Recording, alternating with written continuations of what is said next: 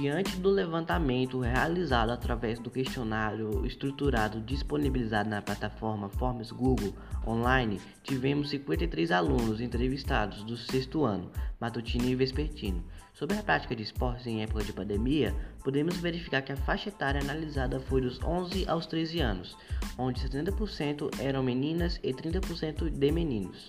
Apenas 26,4% dos entrevistados praticam algum tipo de esporte sendo mais praticado a natação, com 11,3%. Dando continuidade à pesquisa, foi perguntado aos entrevistados se há preocupação com a alimentação, onde 15,1% respondeu que sim. Aliando a preocupação com a alimentação, tivemos a curiosidade de questionar entre, ao entrevistado se houve ganho de peso durante a pandemia. E 17% responderam que sim. Com a pandemia, a orientação da OMS, Organização Mundial da Saúde, era para que todos ficassem em casa.